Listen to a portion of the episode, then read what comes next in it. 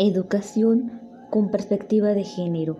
En nuestra sociedad, el género se asienta en relaciones de poder desigualdades que limitan el ejercicio de los derechos, fundamentalmente de las mujeres y también de algunos varones. La UNESCO define la desigualdad de género como la situación en la que las mujeres y los hombres gocen de las mismas condiciones y tengan las mismas oportunidades.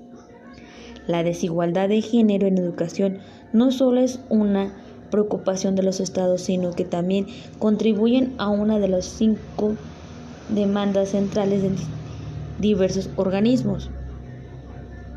La realidad educativa de varones y mujeres se evidencian en algunos núcleos problemáticos sustentables en roles y estereotipos de género.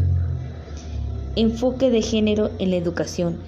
Hay personas, varones, que dejan la escuela por irse a trabajar al campo y hay mujeres que tienen que dejar la escuela, ya sea por cuidar a un hermano, a un hijo, etc.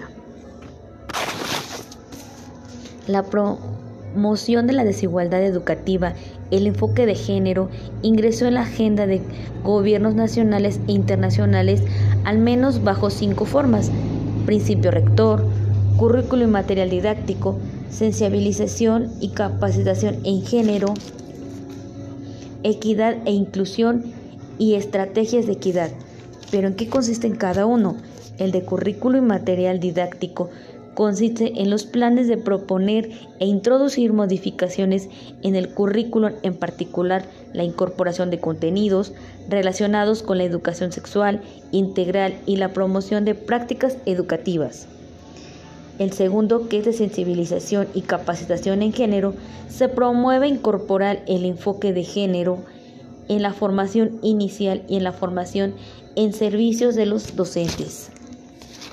El tercero, que es equidad e inclusión, las mujeres que residen en áreas rurales, las indígenas y afrodescendentes, las expuestas a ciencias materiales, persisten y las embarazadas son de los grupos particulares desafavorecidas dentro del colectivo docente. Y la quinta, de estrategias de equipación, una vez resultan las brechas de acceso en los niveles educativos inicial, básico y medio. Se considera el sistema educativo como motor de cambio de cultura en búsqueda de una sociedad más igualitativa. Esto quiere decir que hay muchas desigualdades que aún, aún no estamos todos en la misma igualdad ni equidad.